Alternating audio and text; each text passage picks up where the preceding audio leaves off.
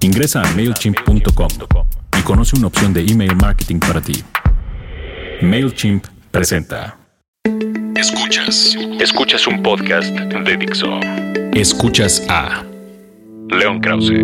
Epicentro. por Dixo, la productora de podcast más importante en habla hispana.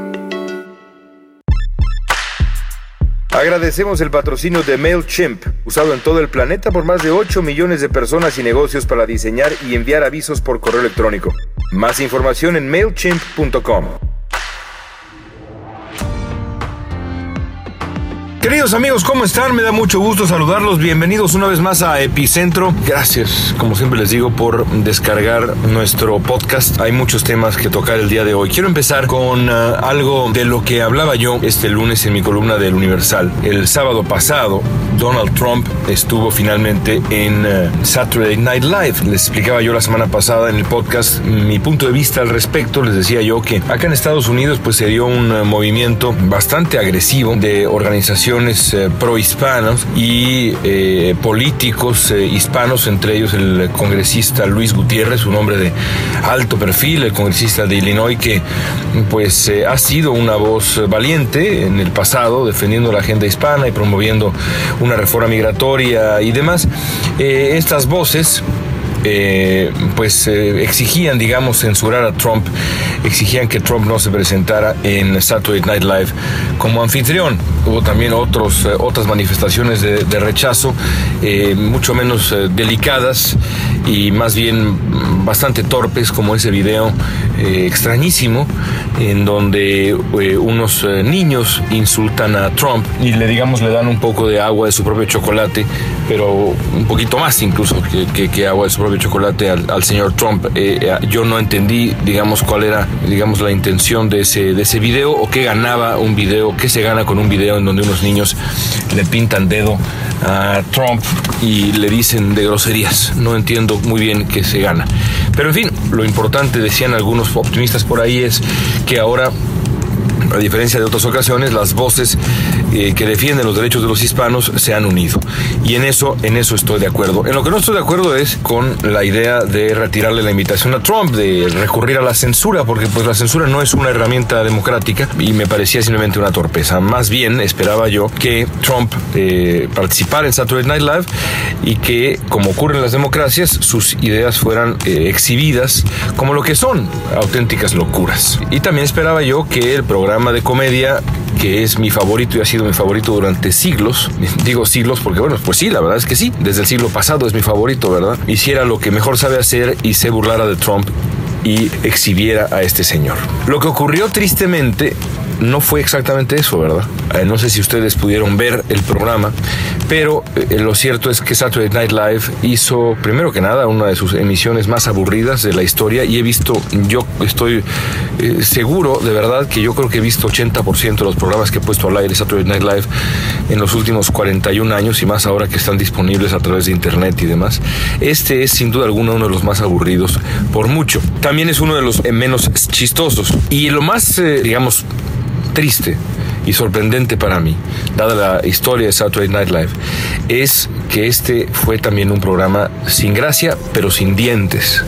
Es decir, no hubo ninguna intención real de exponer a Trump a situaciones auténticamente incómodas. El mismo Trump, eh, al día siguiente, el domingo, decía, cuando se le preguntó, que vetó él em, algunos eh, sketches que los eh, guionistas de Saturday Night Live le habían propuesto porque le habían parecido excesivos iban demasiado lejos, dijo Trump.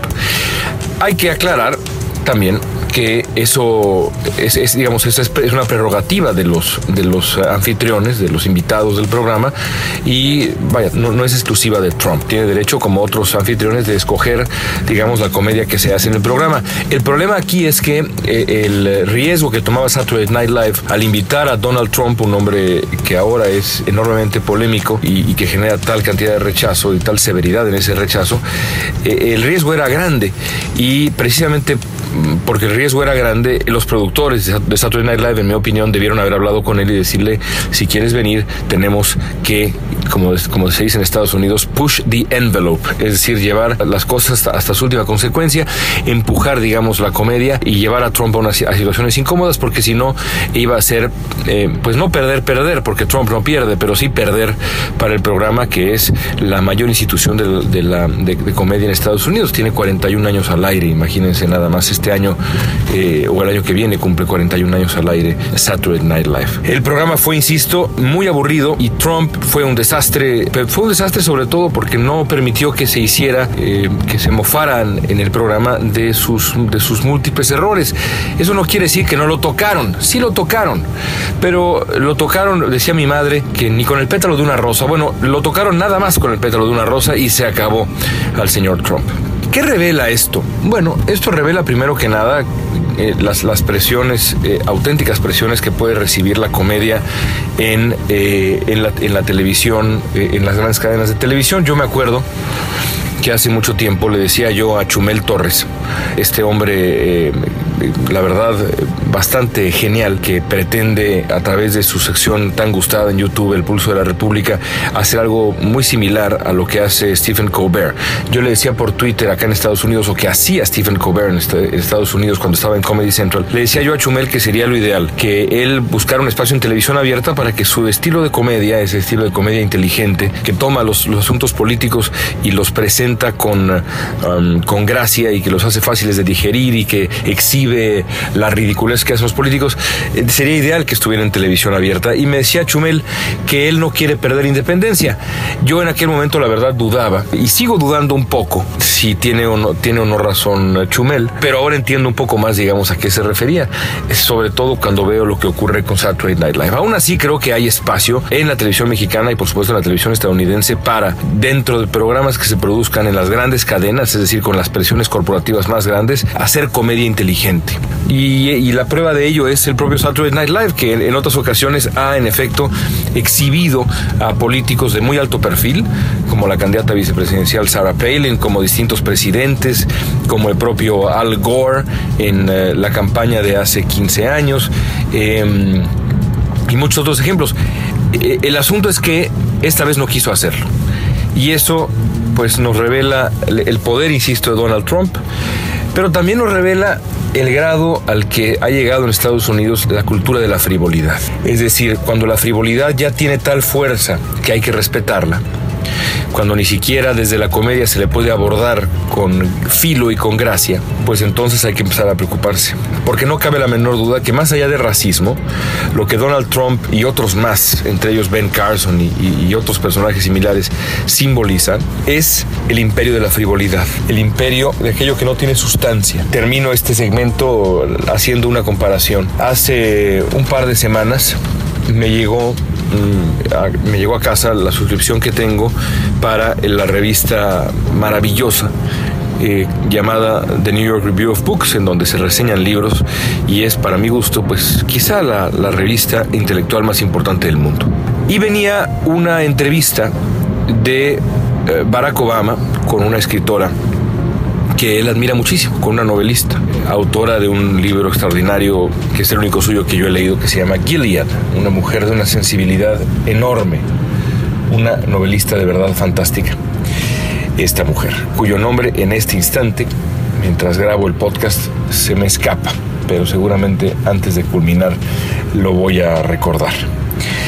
El caso es que Obama tenía la oportunidad de hacer lo que quisiera con su tiempo y lo que decidió hacer con su tiempo fue eh, solicitar una entrevista con esta novelista. En esa entrevista, si ustedes la buscan, ahí está en línea, el sitio de internet de esta revista es nybooks.com.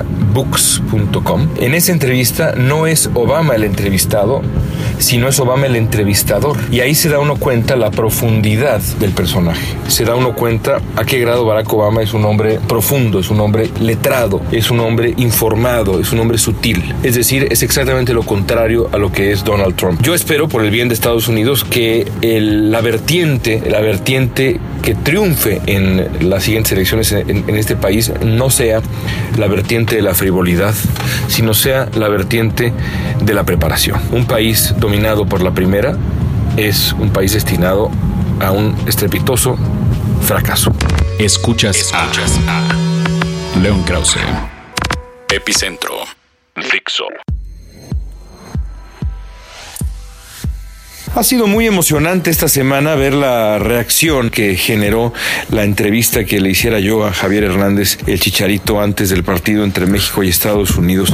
Me emocionó por muchas razones. Una de ellas, eh, quizá la, más importante, más allá, por supuesto, de que pues uno como periodista eh, trabaja precisamente para eso, para que una historia que uno eh, desarrolla, ya sea una entrevista con una figura como Javier Hernández o una nota de otro tipo, en fin, se vuelva, se vuelva eso, se vuelva nota. Más allá de esa satisfacción que es la satisfacción eh, esencial, original, eh, que está, eh, digamos, en, la esencia misma del periodismo, más allá de eso, a mí me dio mucha alegría porque la entrevista, que por cierto, la entrevista que se vio y está en redes sociales, esos 10 minutos de entrevista es, vaya, ni siquiera es la cuarta parte de la larga conversación que tuvimos el Chicharito y yo acá en el hotel de concentración de la selección de Los Ángeles. Pero bueno, esa entrevista deja claro a qué grado este muchacho es, es un fuera de serie. Eh, y es un fuera de serie más, más que como futbolista, que lo es, por supuesto, y lo, lo sigue demostrando, es un, es un delantero muy, muy notable, no tendrá a lo mejor las, las, las, características casi mágicas de Hugo Sánchez y a veces también, por ejemplo, e, ese instinto, eh, la verdad, asesino que tenía, por ejemplo, Luis García en sus mejores épocas y demás, pero el Chicharito es un delantero completísimo y platicando con defensas que lo han enfrentado, lo que uno escucha es que la velocidad y el instinto del, Chicharo sin balón es... Eh, de lo mejor del mundo de lo mejor del mundo. Más allá de eso, Javier Hernández es una mejor persona que futbolista. Y creo yo que las lágrimas del Chicharito, que es lo que digamos se volvió eh, el, motivo detrás de, que la entrevista se volviera viral, eh, las lágrimas del Chicharito son emocionantes, son emotivas, no porque son las no, porque son lágrimas de dolor, sino porque son las lágrimas de un hombre que recuerda el momento definitivo de su vida, no nada más su vida profesional, sino de su vida, porque el momento aquel, ese momento en, el que Javier Hernández se dio cuenta que eh, las posibilidades de que él triunfara como futbolista profesional se habían reducido y, atravesaba por una circunstancia muy complicada en Chivas y tuvo que enfrentar que a lo mejor eh, lo que él consideraba su vocación casi desde la cuna, o no, no casi, desde la cuna, quizá no llegaría más. E, ese momento que luego se, que luego se convierte en la, en la confirmación de esa vocación a través del trabajo en equipo entre eh, Javier y primero su madre y luego el resto de su familia, es, es un momento extraordinario. Es un momento además que eh, ofrece una gran cantidad de lecciones para, pues sí, para quien quiera ser deportista, sí, pero más allá de quien quiera ser deportista, para cualquier profesional. Porque todos enfrentamos en algún momento una, una situación así. las dificultades, las, las puertas que se cierran, el eh, sentir que uno no va hacia ningún lugar, que ya no puede crecer más, que la gente no lo entiende, que la vida es injusta, las lágrimas de frustración, el coraje en la vida profesional y personal está presente en distintos momentos en la vida y el reto está en responder exactamente como lo hizo Javier Hernández y su, y su familia. Eso es lo que a mí me parece tan extraordinario de la manera como Chicharito en un acto de gran honestidad emocional eh, se abrió completamente, abrió el alma y, se echó a llorar recordando, recordando el, instante en el que su madre y él, eh, llorando ambos en el automóvil, deciden que la vocación sigue en pie, que nada podría detenerlos como, como familia para conseguir el sueño de Javier Hernández. Un sueño que además eh, se, explica, mm, pues evidentemente por la historia de la familia. Javier Hernández Balcázar es, yo creo, y estaba pensando el otro día con un par de amigos que son eh, un poco obsesivos con este asunto del, fútbol y, demás, más que yo, y eso ya es decir, ¿qué ejemplo hay de, alguien como Javier Hernández, alguien que, sea hijo de un eh, futbolista profesional exitoso, mundialista, y nieto, no por el lado del padre, sino por el lado de la madre, de lo mismo, de un futbolista profesional exitoso. Es decir, Javier Hernández creció rodeado de fútbol. Y yo creo que esa es la manera como se explica su humildad y su sencillez. Nada de lo que ocurre en el mundo del fútbol le sorprende o le deslumbra, porque él lo vivió todo desde la cuna. Él eh, escuchó las historias de su abuelo, su madre que es eh, hija de futbolista y casada con futbolista y madre de futbolista, eh, se la sabe de todas, todas. El negocio del fútbol, los sinsabores, pero también las alegrías, todo se pone en su justa proporción porque no hay sorpresas. Y de ahí que este muchacho sea lo que es. Y por eso es que es una persona notable como futbolista, pero también como ser humano. Y por eso su caso es también tan especial, porque no hay en realidad en el horizonte futbolero mucha gente así como Javier Hernández. Eh, los hijos de futbolistas y hasta los nietos de futbolistas de los que me acuerdo, pues la verdad es que es muy raro que eh, mantengan ese, ese, calibre de calidad, como ha ocurrido en la familia Hernández Balcácer, donde los tres pues han sido extraordinarios. El nieto mejor que el padre y que el abuelo, pero los tres extraordinarios, los tres defendiendo la playera mexicana. A mí me parece que hay mucho que aprenderle a la manera como la familia del Chicharito ha llevado y ha acompañado a su hijo y a su nieto en, este, en esta trayectoria. Y también hay mucho que aprenderle, y lo digo con toda sinceridad, a este señor de 27 años de edad que se conduce de esa manera cuando podría ser un pedante absoluto. Porque lo cierto es que eh, habiendo también convivido con, no nada más con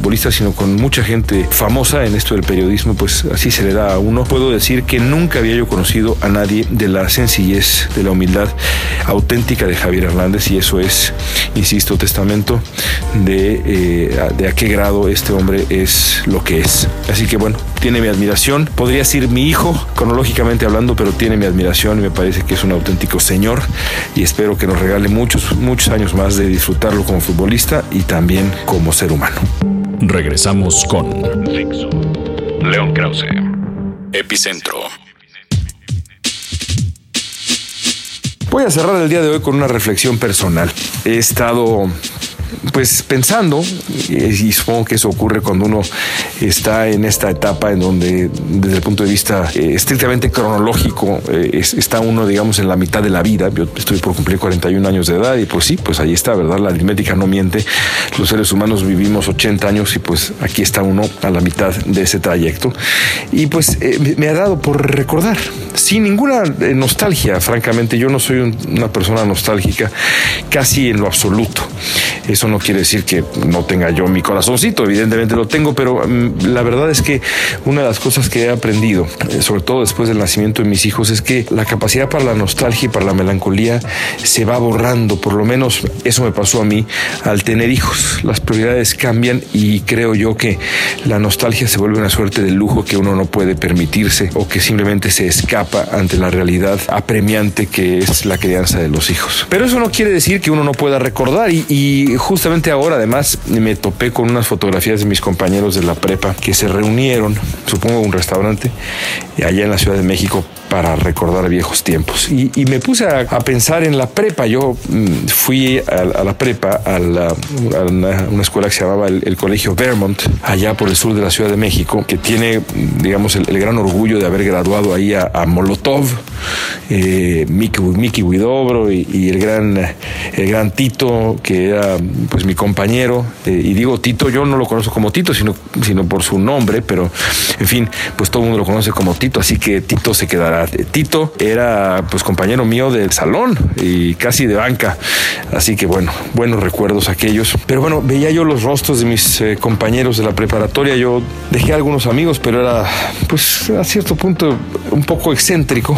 En aquel, en aquel tiempo no me gustaba mucho la fiesta, era yo un tipo bastante aburrido. Nunca se me dio el salir a bares y eh, no sé, la verdad es que soy un tipo raro. Por ejemplo, una de las cosas que debo confesar, eh, y mis amigos siempre se ríen de mí, es que yo no conozco el Baby O, que pues la verdad es que toda la gente de mi generación, o todos mis amigos de, aquella generación y de la universidad y demás, pues lo conocen. Y cuando a mi esposa le, confesé que no conocía yo el Baby O, pues eh, amenazó con el divorcio. No, no es cierto, no amenazó con el divorcio, pero, pero sí me dijo que era inconcebible. En fin, nunca, no, se me dio eso. Me, dedicaba yo pues eh, un poco a, leer y era yo una especie de bicho raro. Pero pues me acordé de la prepa y, lo, que, y lo que pensé es que, qué vidas habrá detrás de esos rostros. Me acordaba yo de los nombres de, de, muchos, de otros, la verdad es que no me acordaba. Y empecé a hacer memoria al ver las fotografías en, Facebook y empecé a acordarme de, lo que habíamos vivido en la prepa, de la época que vivimos eh, a principios de los 90. Y bueno, tuve, digamos, un, momento de, de reflexión de cómo pasa el tiempo. Y luego también pensé con toda franqueza que a mí la prepa no me hizo muy feliz. No, no saqué, digamos, de la preparatoria muchos muchos amigos.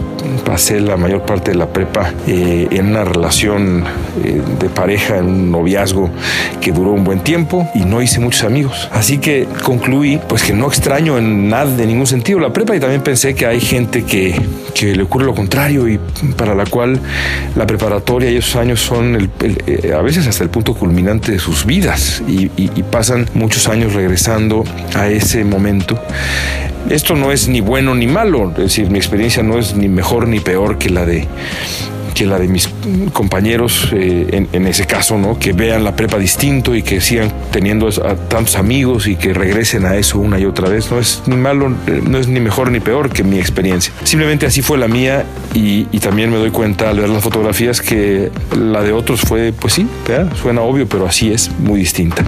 ¿Por qué no me dejan preguntarles a ustedes cómo fue su prepa? Escríbanme a Twitter, arroba león-krause y platiquemos, platiquemos de los años de la prepa que puede ser, puede ser divertido. En, en una de esas luego les platico de la primaria, en donde sí, ahí sí conservo muchos y buenos amigos, o más amigos que en la época de la preparatoria, otro día hablamos de la universidad. En fin, mm, disculpen esta, este asunto eh, tan ah, autorreferencial, pero bueno, pues supongo que también se trata este ejercicio del famoso podcast. Amigos, gracias por escucharnos, gracias por escucharme y espero que nos eh, sigamos eh, escribiendo por Twitter y por las otras vías. Mientras tanto, me despido y les agradezco de nuevo mucho. MailChimp facilitando el diseño y el envío de avisos por correo electrónico desde el 2001. Más información en mailchimp.com. Dixo presentó a León Krause. Epicentro. Ingresa a mailchimp.com y conoce una opción de email marketing para ti. MailChimp presentó.